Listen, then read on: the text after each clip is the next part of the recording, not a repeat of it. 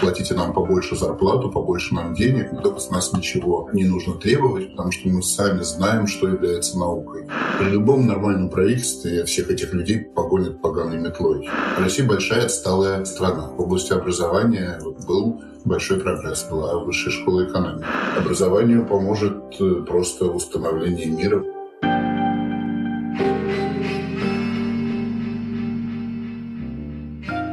Привет! Это подкаст русской службы The Moscow Times после Путина. Здесь мы будем говорить с аналитиками и экспертами о том, что не так с путинской Россией и как нужно будет реформировать нашу страну после неминуемого конца нынешнего политического режима. Сегодня мы поговорим о будущем высшего образования в России. И у нас в гостях Константин Сонин, российский экономист и математик, профессор Чикагского университета.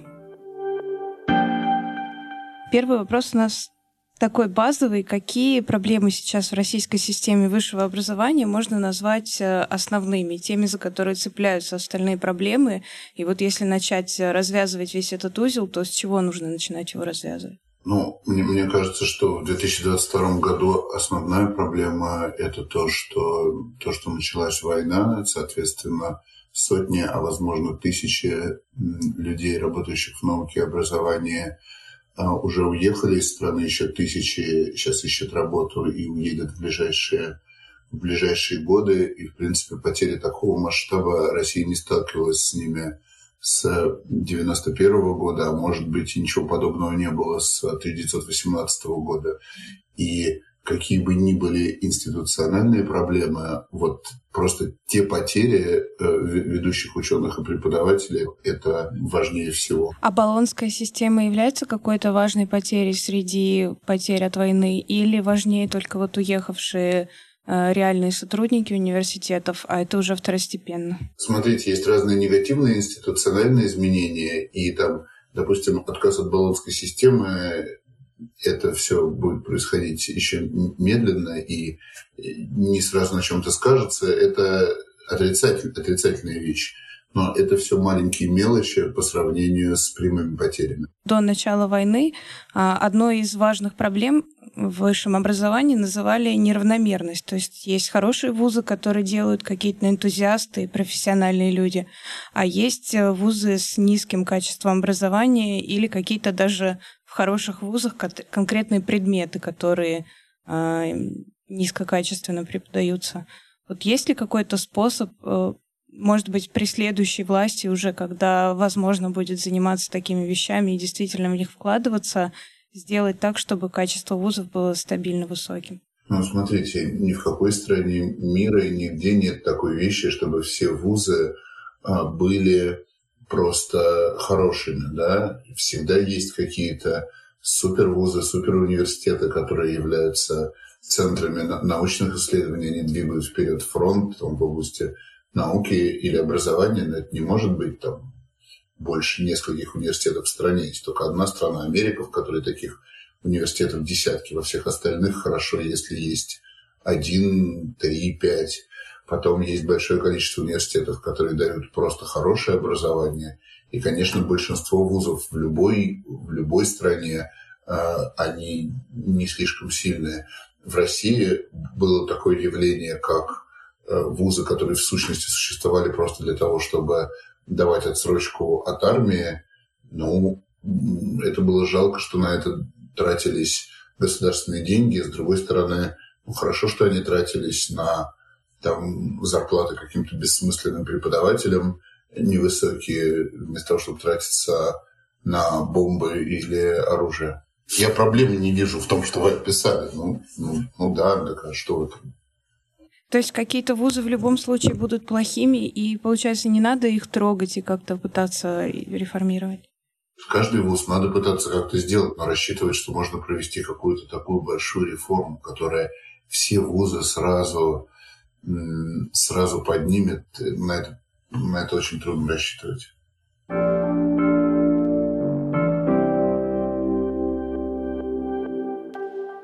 А какие в целом критерии того, что в образовании в стране все неплохо? То есть э, это мировые рейтинги или э, то, что в целом наука развивается, или то, что растет экономика, и, может быть, нету нобелевских лауреатов, но зато люди в целом получают качественное образование и как-то вкладываются в свою страну?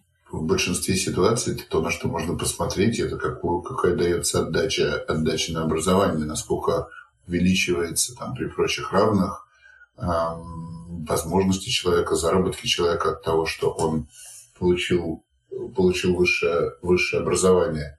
И во многих странах вот эта, эта премия, вот этот выигрыш от того, что ты учился в ВУЗе, особенно в хорошем, он больше, он больше, чем в России.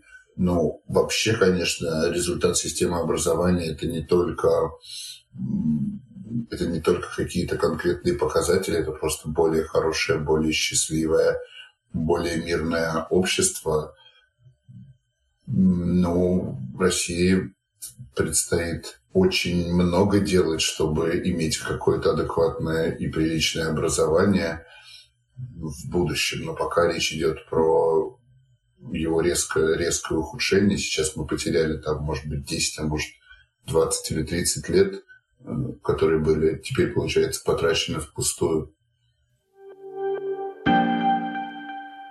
Что нужно сделать для того, чтобы исправить то, что сейчас происходит, и те проблемы, которые до этого были? То есть вот если приходит, допустим, новая власть после Путина завтра, смотрит на то, что произошло, и действительно хочет что-то исправить. Первые 10-15 лет это уйдет на наведение, наведение порядка, на а, восстановление, на прекращение спада экономики, возвращение к уровню 2021 года. То есть мне как трудно себе представить, что образование будет важным, а, важным приоритетом. Я думаю, что может не в первые годы новой власти коснуться вопросов, связанных с образованием.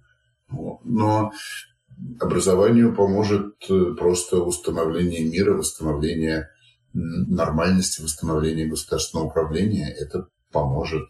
Ну, я же говорю, что делать. Невозможно представить, чтобы это было каким-то приоритетом. А что должна сделать новая власть, может быть, чтобы уехавшие из России ученые и преподаватели вернулись? Ничего не сделать, конечно. Конечно, они не вернутся, смешно говорить.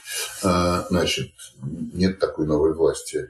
Но э, не нужно об этом заботиться. Новой власти нужно будет просто, чтобы российская экономика восстанавливалась, чтобы в ней э, прекратились там те бандитские разборки, которые скоро начнутся, чтобы в стране была большая безопасность, и тогда, может быть, в следующих поколениях будет меньше отъездов. Там разговоры о том, что э, вернется там большая часть того, кто, кто уехали в 2022 году, это такая фантастика, что даже нечего обсуждать. Конечно, не вернется. Таких нет сценариев вообще, нет таких правительств, нет таких сценариев. То есть даже если объявить какую-то, может быть, специальную программу, повысить зарплаты, увеличить финансирование? Нет, это все, это все закрылось. Это всего этого не будет. Это, это, это невозможно сделать. Понимаете, это когда такая программа была объявлена 10 лет назад, то есть после 20 лет мира, 10 лет роста, то тогда это привело к э, приезду там, допустим, сотен людей. Да?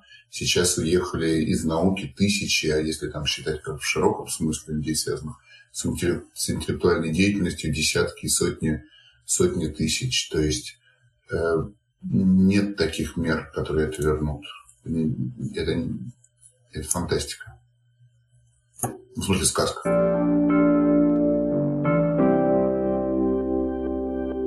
А если про какие-то совсем частные вещи говорить, вот у нас, например, с коллегой недавно был спор о том, а, какие проблемы в культуре образования России действительно являются проблемами. И вот коллега, например, считает, что списывание, к которому относятся в России довольно толерантно, влияет сильно на качество образования в плохую сторону.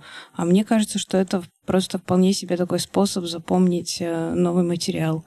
Как вы думаете, есть ли, может быть, вот эта вещь или какие-то еще другие вещи в культуре образования, которые нужно будет менять, может быть, не быстро, может быть, в течение десятков лет?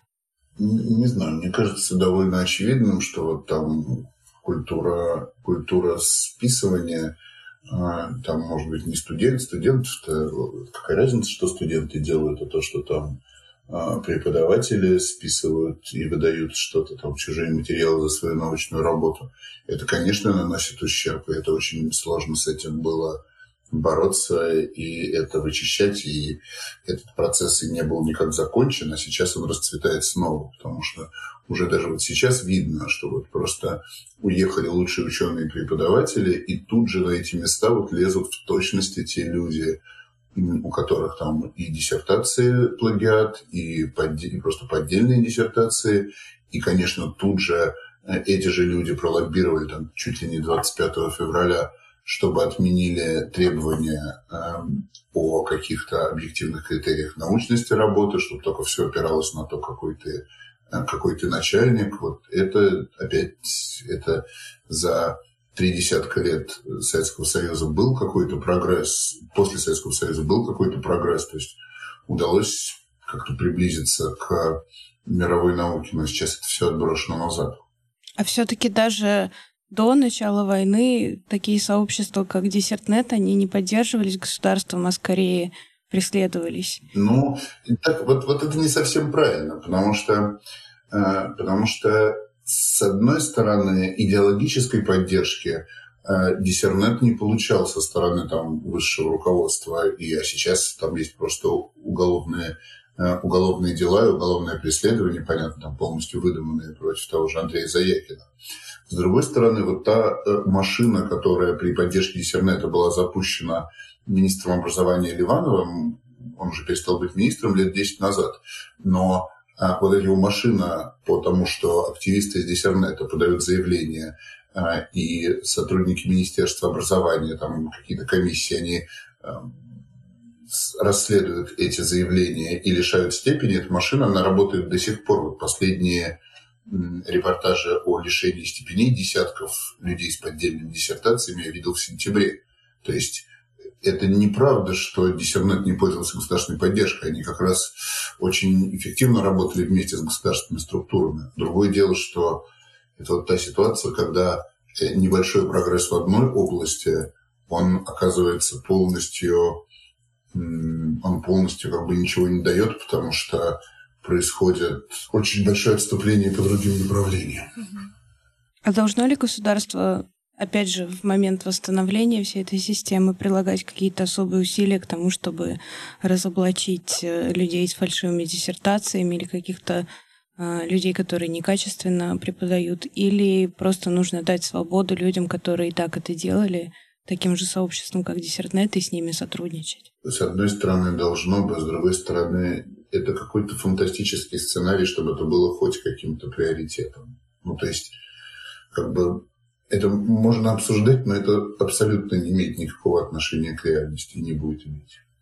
Может быть, в каком-то маловероятном случае, если, допустим, в новой власти окажутся какие-то чиновники, которые будут заинтересованы в образовании, для которых это будет профильное э, занятие. Большая часть этих фальшивых диссертаций – это путинское шушере и нечисти, да, как бы при любом нормальном правительстве всех этих людей погонят поганой метлой из, там, из государственных должностей, из государственных кормушек. И погонят за то, что они там а, совершенно некомпетентны в своих областях профессиональной деятельности. Ну, хорошо, что заодно, а, заодно погонят и людей с поддельными диссертациями. А начать вот это, опять же, восстановление и решение каких-то проблем, которые накопились за последние годы и накопились с начала войны, эффективнее может государственные, могут государственные вузы или частные? Я, понимаете, я не могу про это всерьез говорить. Это все равно, что, понимаете, вот, допустим, человек бы лежал в больнице, у него там рак тяжелый, а вы меня спрашивали, какую ему прическу носить, когда он выйдет. Да какая разница? Ну, я, честное слово, какая разница, какие ответы на эти вопросы есть? Вот ну, реально, как бы ответы на эти вопросы, вот что бы я ни сказал, это вообще не важно. Это, эти вопросы, я не знаю, как, как можно задавать. Я не на вас, я не на вас злюсь. Это, я, понимаю, что... я понимаю вашу мысль, просто сама идея нашего проекта в том, чтобы придумать какие-то сценарии, может быть, маловероятные, которые могут быть реализованы. Возможно, это не будет реализовано, но, может быть, это поможет каким-то людям сохранять оптимизм в текущих условиях, например. Или, может быть, э, что-то из этого действительно частично получится и где-то будет реализовано на каком-то локальном уровне, например, на уровне какой-нибудь одной школы или одного вуза.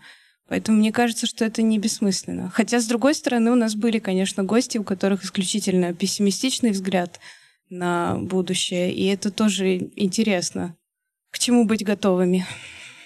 Как вы думаете, кстати, какие самые вероятные сценарии того, что будет дальше, опять же, при условии, что власть все-таки сменится и что Путин не будет вечно?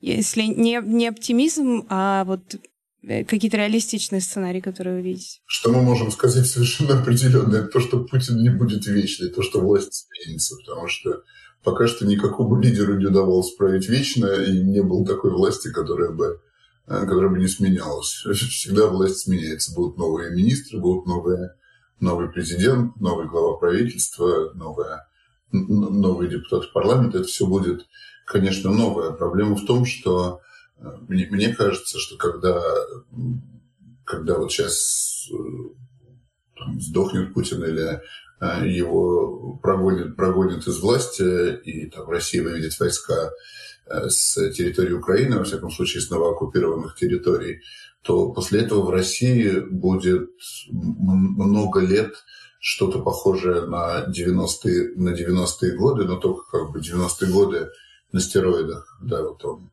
пригожинцы, кадыровцы, какие-то там бывшие ФСБшники, они будут воевать за «Газпром», за Красноярский алюминиевый завод, за Транснефть, за все э, места, в которых в которых какая-то генерируется прибыль. То есть будет вот такой распад государства, как был, как был в 90-е годы. И тут дело не в том, что Россия из этого никогда не выйдет, она, конечно, из этого выйдет, но это просто, боюсь, займет столько лет, что я там уже не застану а, нового восстановления уже, когда кто-то сумеет с этим, с этой внутренней гражданской войной справиться, ну, как бы это будет не скоро. Займет, может, 10-15 лет. Ну, 10-15 лет — это, в принципе, не самый пессимистичный сценарий, который у нас здесь звучал. Мне кажется, это как раз то, тот период, на котором еще можно как раз обсуждать, что нужно будет сделать. Может быть, тогда, если не после Путина, а после Путина и Пригожина. Я вот хочу сказать, что если вот вы, например, думаете про то, что сделать в области образования, то мне кажется, что вот вопросы эти оказываются бессмысленными, если их поднимать как бы на уровень государственной политики. На уровне государственной политики все, чем можно помочь образованию, это то, чтобы был мир, то, чтобы людей не убивали, то, чтобы деньги не расходовались на бессмысленное там, вооружение и безопасность, вместо этого тратились на эм, благосостояние, э, благосостояние и спокойствие людей. Вот это вот главное, что может правительство сделать. Все остальное в образовании и науке, оно будет зависеть от от отдельных, от отдельных людей. То есть будут, возможно, создаваться какие-то локально прекрасные школы, прекрасные университеты, может быть, будут э, новые, новые маленькие институты, у которых будут гораздо теснее связи с заграницей, потому что Россия там в ближайшие десятилетия будет жить с, в ситуации, когда большая часть как бы, интеллектуальной элиты находится за границей, Соответственно, невозможно себе представить какой-то интеллектуальный центр в России, который не был бы завязан на а, тех, кто живет, тех, кто живет за границей. Но вот такого может быть очень много. Это просто будет не эм, от центрального правительства идти. Центральное правительство может только в целом, восстанавливая мир, улучшать, улучшать атмосферу. Ну вот вы, например, упомянули, что в Америке сейчас больше всего вузов, которые занимают какие-то значительные места на мировом уровне. То есть это тоже, получается, не зависит от государственной политики, от какого-то отношения к ним государства?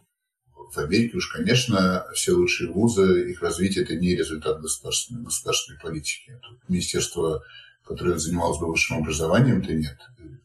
То, что правительство вообще не занимается не занимается университетами, она под, под, поддерживает фундаментальные исследования в частных, а, в частных университетах. Но, конечно, университеты развиваются вот самые передовые целиком частной инициативой и частным образом. Ну, с точки зрения вот, там, что правительство сделало главное для развития науки и образования в Америке, это то, что в Америке есть такая политическая система, которая дала 240 лет непрерывного мирного развития и огромного экономического прогресса, то, что страна, в которой производится там четверть мирового, пятая часть мирового ВВП и половина мировых изобретений, то было бы странно, если бы в этом месте не, не развились бы и не процветали все лучшие университеты. Получается, что именно если говорить отдельно об этой отрасли, то лучшее, что может сделать государство, это ничего не трогать и не мешать, и заниматься какими-то своими делами, экономикой, борьбой с коррупцией и так далее и тому подобное. Ну, да, конечно. А если тратят большие деньги, то тратить их на поддержку фундаментальных исследований, а не на там э, не на какие-то бессмысленные вещи, тем более не на какую-то коррупцию. А фундаментальные исследования — это то, что напрямую не связано с образованием, или это тоже помогает вузам и влияет на общество в целом? Может быть, даже какая-нибудь гордость за национальные достижения заставляет людей идти в вузы и брать пример с кого-то? Конечно, людей заставляет идти в вузы стремление к знаниям и стремление добиться большего, а, большего успеха, успеха в жизни – ну, я бы сказал, что фундаментальная наука, она очень сильно помогает образованию вот такому, скажем, э, совершенно передовому. Она в меньшей степени помогает, э, помогает образованию обычному. Хотя, конечно, сейчас даже для хорошего вуза, даже не для там, совершенно передового и очень сильного вуза, хотелось бы, чтобы люди, которые преподают у студентов там с первого курса, чтобы это люди, которые, может быть, не на самом высоком уровне, но занимались фундаментальными исследованиями. В частности, потому что сейчас предметы и науки, и все меняется так быстро, что если человек, например, учился 20 лет назад, как большинство профессоров, а сейчас реально наукой не занимается, то он просто тогда и не знает, и не знает, что нужно по-хорошему преподавать, даже если речь идет про самые базовые курсы. Угу. А вот опять же то, что много таких профессоров, это связано Связано ли это с тем, что государство не выделяет деньги? Россия большая отсталая, э, отсталая страна. В области образования был большой прогресс. Была высшая школа экономики, там, типа единственный университет, э, который был как бы конкурентоспособен на международном уровне. Были какие-то места, а, какие-то точки, отдельные факультеты там в МГУ, в СПБГУ, но в целом как бы что уровень был невысокий. А я предыдущий вопрос хотела задать о том, а, если государство будет больше выделять деньги на исследования, станет ли меньше таких профессоров, которые никогда не занимались наукой, никогда нигде не работали? Или это тоже вопрос э, как бы скорее общей системы, чем конкретных действий государства? Очень сложно выделять деньги на исследования, потому что, конечно, российское государство выделяет мало, мало денег на исследования. Там по сравнению с э, Америкой, Германией, Китаем, Англией, Японией, это все мало. Но даже те деньги, которые выделялись, они выделялись немалые в масштабах России, в историческом масштабе. Они а, очень часто как бы либо тратились на какую-то ерунду, либо крались. Например, в России там, в последние десятилетия, как раз в период вот этого увеличения, огромное количество денег, которые числились в бюджете на науку, шли на какие-то военно-прикладные разработки. Это не дает ничего ни экономике, это дает, конечно, возможность наживаться чиновникам, но это не было ни передовым ни в каком смысле, а, ни не было наукой, а главное, что когда что-то тратится на, на оборону и безопасность, это скрыто от общественного, общественного наблюдения, соответственно, там воровство и коррупция, и непрофессионализм, он гораздо больше, чем во всех остальных науках. То есть грубо говоря, вопрос не в том, сколько денег тратить, а насколько с умом. Потом российское правительство пыталось немного как бы привязывать, скажем, расходы, расходы на науку и на образование к показателям научным, кому кто получали деньги, но многие там чиновники от науки российские там люди в Российской Академии Наук, они этому страшно сопротивлялись. То есть эти люди, они всегда говорили, что главное, платите нам побольше зарплату, побольше нам денег, но только с нас ничего а, не нужно требовать, потому что мы сами знаем, что является наукой. Не надо нас сравнивать с заграничными а, учеными, не надо нам от нас требовать, чтобы мы публиковались в Science and Nature, мы сами будем в своем институте издавать журнал, и нам только просто побольше денег за это. И, к сожалению, помимо основной потери, помимо потери людей в результате, которые стали беженцами во время войны с Украиной, еще потерей стало, конечно, тут же наступление вот всех этих людей, которые просто хотят получать деньги, занимаясь псевдонаукой или наукой низкого качества, и, соответственно, они воспользовались конфронтацией с миром для того, чтобы отменить для них критерии научности при получении денег. Вот так тут сколько денег при таком э, подходе не тратить, это науке не помогает. Ну, то есть, как минимум, получается, что нужно вот эту вот историю как-то будет откатить назад, и это уже какая-то задача для тех, кто придет после Путина. Да, но это не просто, к сожалению, откатить назад. Есть много вещей, которые легко сделать, ну, там, скажем, э, требования по э, тому, чтобы если люди получают деньги, чтобы это были реальные научные работы, чтобы их вести, там потребовалось 20 лет. А чтобы отменить их, мне кажется, уже там вот 26 февраля отменили. Не просто это потому, что эти люди сопротивляются или по каким-то другим причинам? Люди занимаются реально там либо псевдонаукой, либо неважной наукой, либо какой-то там ерундой, или просто получают зарплату за то, что 30 лет назад а, что-то что сделали, а когда им говорят, что давайте вот смотреть там на ваши публикации, давайте попросим экспертов, э, которые вам не подчинены, сказать, насколько важны ваши исследования, они говорят, нет, мы этого не допустим, важно, чтобы была бюджетная строчка, чтобы мы получали гарантированные большие деньги. Конечно, эти люди сражаются изо всех сил, чтобы наука не оценивалась как наука.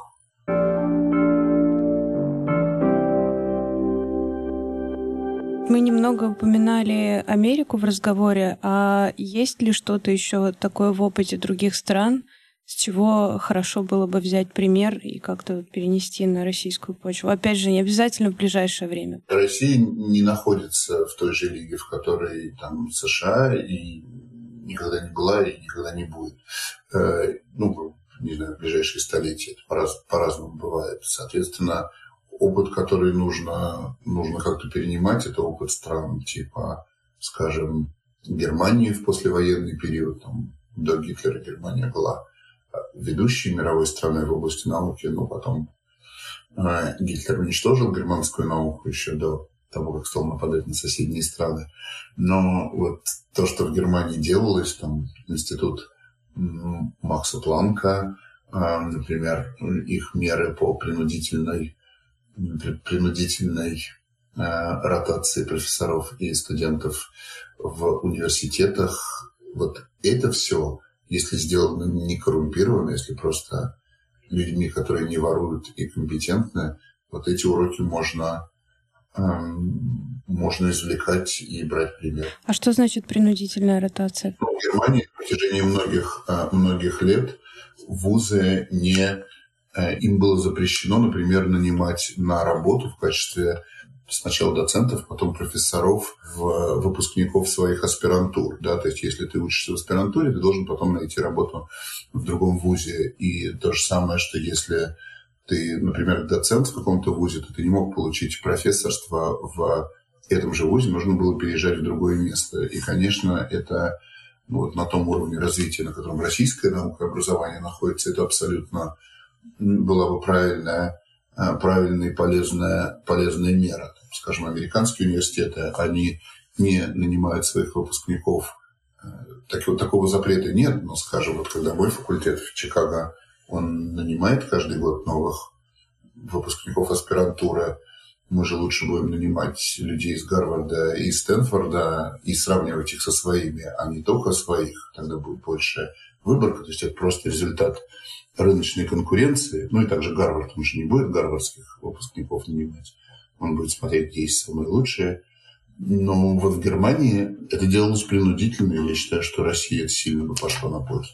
То есть получается, что там, где образование уже развито, такие меры не нужны, потому что они сами собой э, воплощаются, а в какой-то переходный период в странах, где есть э, проблемы, нужно вводить э, где-то извне такие меры. Понимаете, как бы вот опыт предыдущего эксперимента с российской наукой, он показал, что в принципе вот эти как бы, рыночные конкурентные стимулы, они, они действуют. То есть, например, высшая школа экономики, когда нанимала по конкурсу профессоров там в последние годы, ну, когда я там работал, а, то а, она не смотрела на то, что человек свой или не свой.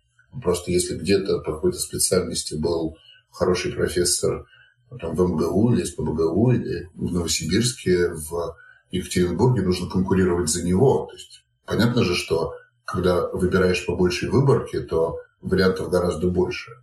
В то же время э, мы также видели, что другие университеты, которые когда-то там были научными лидерами, вот мой, например, механико-математический факультет в МГУ, он просто полностью сгнил, как раз в частности из-за того, что утратились механизмы э, какого-либо найма э, людей со стороны. То есть как бы туда идут уже давно, уже много лет не самые лучшие студенты, но поскольку они только отбирают в качестве будущих преподавателей своих собственных студентов, получилось, что уровень профессоров там очень низкий, соответственно, как бы, поэтому они потеряли э, как бы свое место среди сильнейших э, математических факультетов России. Поэтому факультет математики вышки, который формировался конкурентно, он оказался гораздо сильнее. Так получается, что это слишком медленно, что, что за десятилетие появилось всего только несколько новых сильных центров, а остальные места остались э, нереформируемыми. И вот как в МГУ, например, некоторые сильные места просто совершенно сгнили правильная, адекватная политика в области науки и образования, она это учтет и не допустит загнивания. А если вернуться опять же к Германии, там, я так понимаю, что большая часть каких-то мер была введена со стороны иностранными государствами, победившими в войне, в том числе и США. А сможет ли Россия сама справиться или нужна какая-то будет иностранная? Да? Нет, США, США политический контроль в такой степени никогда не осуществляла. Это немножко СССР в ГДР осуществляла в зоне советской оккупации, но и то не в такой степени, чтобы там на образовательную политику влиять. Нет, и да, германская система, она идет от германской, а не от американской.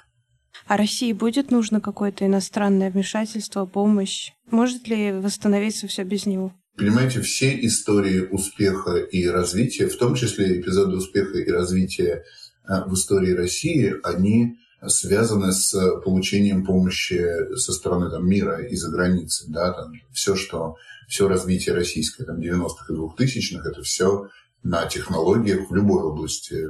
Компьютеры, телефоны, строительство, питание, все что угодно, это благодаря технологиям, которые были получены, получены из-за границы. То же самое в образовании, все, что делалось, вот то, с помощью чего преодолевалось накопленное за советские годы отставание, это все благодаря технологиям и знаниям, полученным из-за границы. Ну, это естественно, потому что любая страна гораздо меньше, чем весь остальной мир.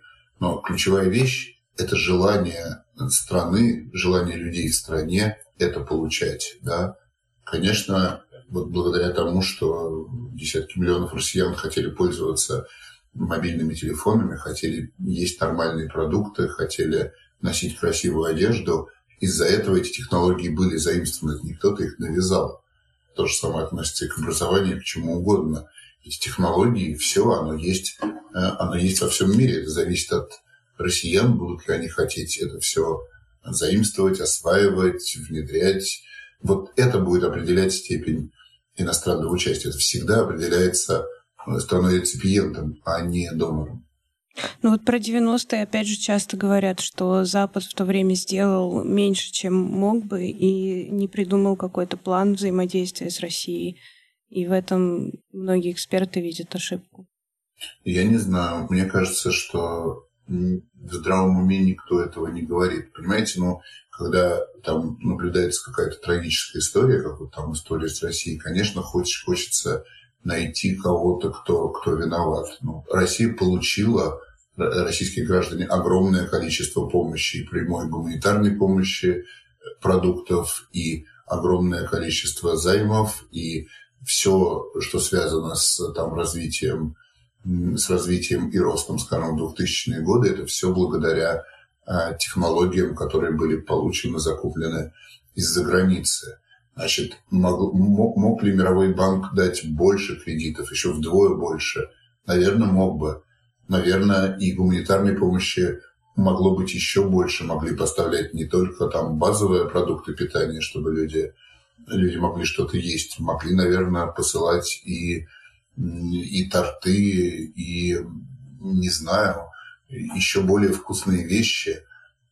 Но это в конечном счете не это все определяло, это определяло то, как в России этим воспользовались. Воспользовались, получается, да, не очень эффективно. Ну, вы знаете, я, я считаю, что вот с, с людьми, которые, так особенно если там в быту споришь, э, вот попробуйте кому-нибудь там из своих родственников или знакомых помочь, да, и, и потом, когда не получится, вот попробуйте подумать, а если бы я дал ему вдвое, вдвое больше денег, если бы я ему э, оплатил бы не жилье там в Москве и обучение в высшей школе экономики, а если бы я ему оплатил жилье в Бостоне и учебу в Гарварде. Вот да, может, тогда и лучше бы вышло.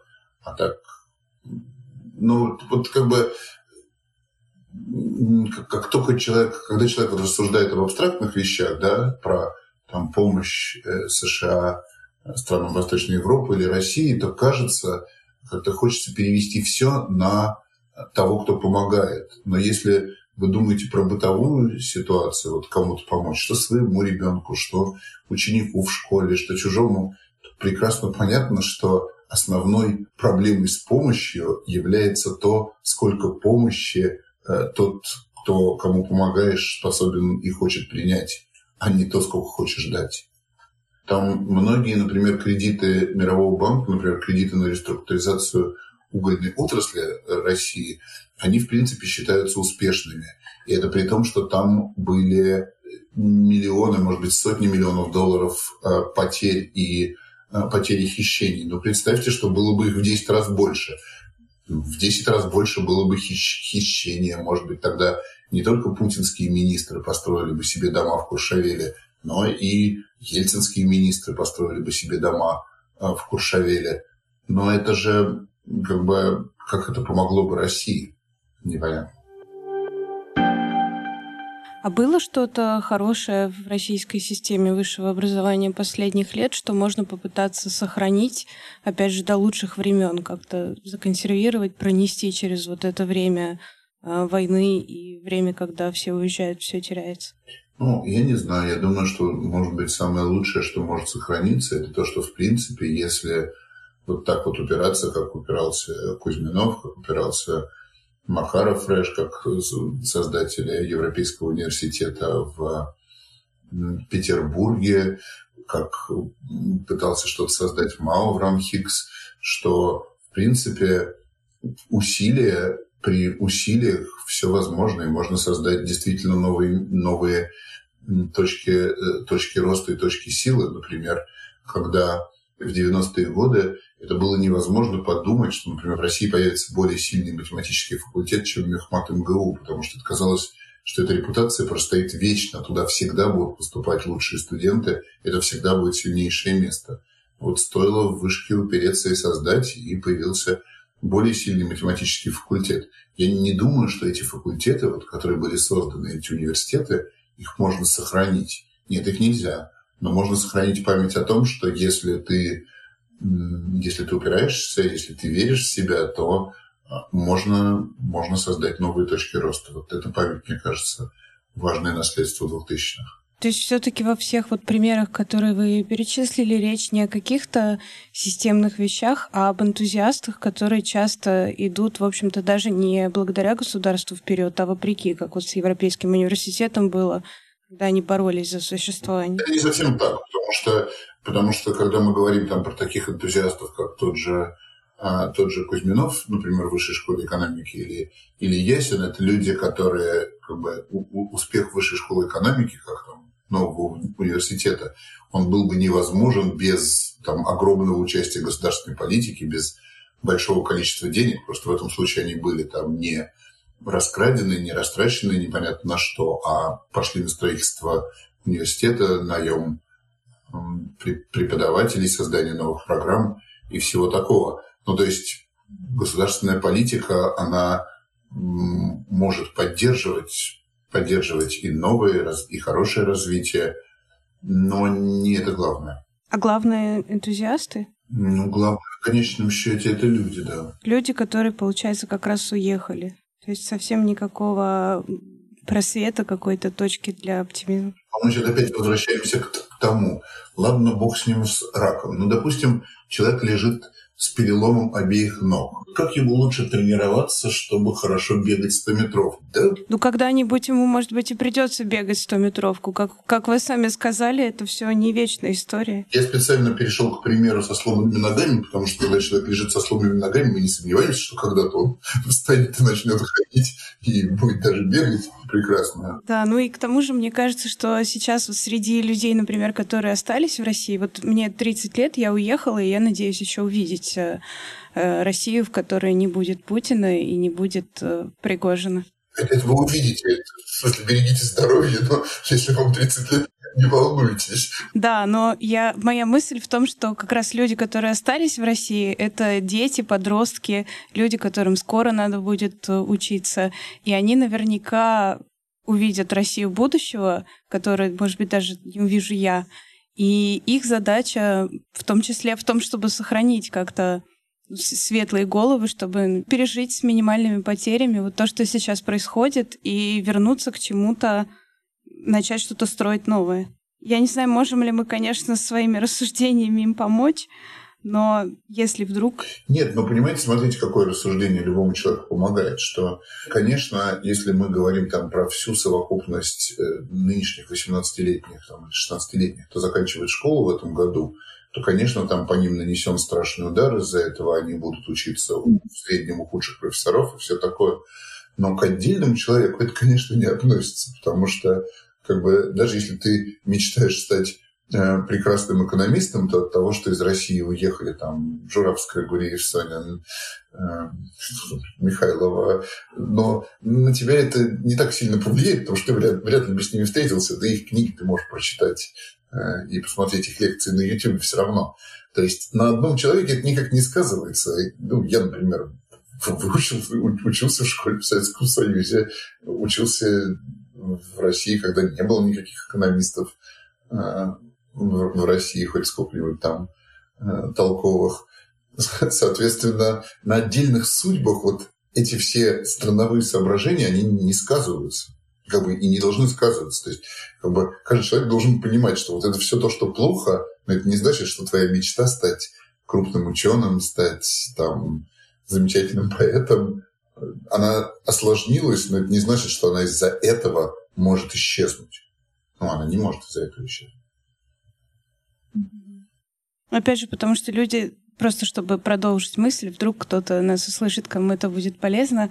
А, мысль в том, что даже если у человека нет возможности уехать из России поступить в какой-нибудь э, зарубежный хороший вуз, он все равно может э, читать книжки, смотреть лекции в интернете. Сейчас онлайн очень много образования. Конечно, это, это как бы на самом, э, на самом высоком уровне нет единого пути стать ученым, нет единого пути э, стать крупным ученым. И, конечно, среди там крупнейших современных ученых есть люди, которые учились в очень хорошей школе, поступили в прекрасный бакалавриат, оттуда перешли в замечательную аспирантуру и работали только в топ-факультетах, но есть полно людей, во все времена были люди, которые работали в тяжелых условиях, там и выдающиеся математики преподавали в школе, зарабатывая этим на свою жизнь, а в школе всегда можно преподавать.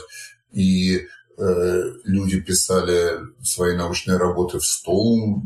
Есть выдающиеся ученые, которые не знали, что их работы э, стали там популярны, стали популярны в мире. Ну, то есть мысль в том, что это разные вещи. Вот Сейчас ребенку в России, который мечтает стать ученым, ему стало труднее. Но труднее – это не значит, что невозможно. По-прежнему прекрасно возможно и мечтать, и стараться, и в итоге добиться того, чего может вообще добиться ученый. Эм, это все абсолютно возможно.